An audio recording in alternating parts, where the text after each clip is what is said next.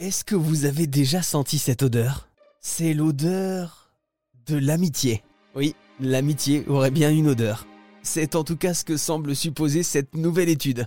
Étude de scientifiques de l'Institut Weizmann des sciences en Israël.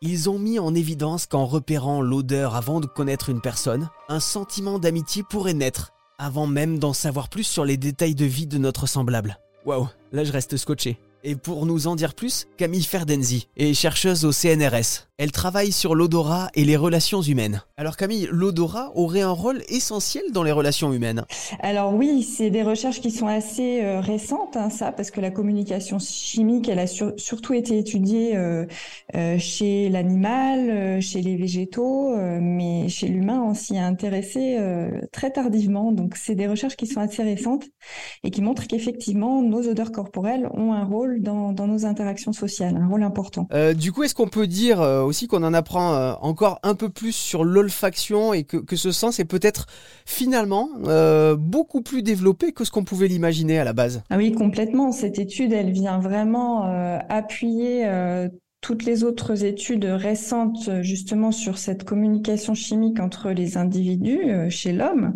euh, et qui montrent que les odeurs corporelles sont vraiment importantes dans nos relations, que ce soit euh, voilà amicales, l'attractivité pour un partenaire sexuel, les relations parents-enfants. ça, c'est des recherches assez récentes qui, qui montrent vraiment que les odeurs en général, mais les odeurs humaines en particulier, ont vraiment une importance capitale dans nos interactions. Et ça, ça fait opposition à ce qu'on a longtemps pensé, euh, c'est-à-dire que l'être humain avait un piètre odorat et que les odeurs ne lui servaient pas à grand-chose.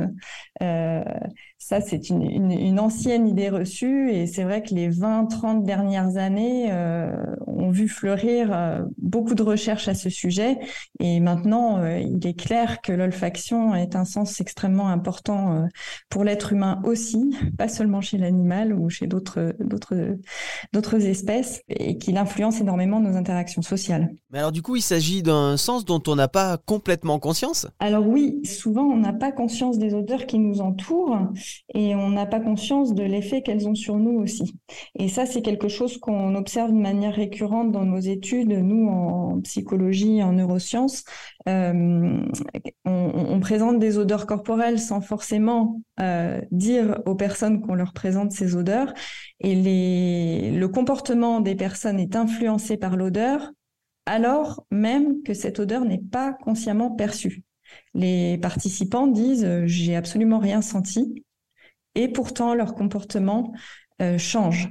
Hmm. Donc ce sont des processus qui sont vraiment euh, souvent sous le niveau de la conscience. Oui, c'est quelque chose que vous avez pu remarquer, hein, vous aussi, dans vos sujets d'études. Bah, écoutez, moi, je m'intéresse en ce moment beaucoup à la communication des émotions euh, dans, dans l'odeur humaine. Donc ça, c'est c'est quelque chose qui m'interpelle beaucoup. On se rend compte que quand on ressent une émotion, notre odeur corporelle va changer. Et euh, ça a été surtout étudié du côté des émotions négatives, par exemple la peur.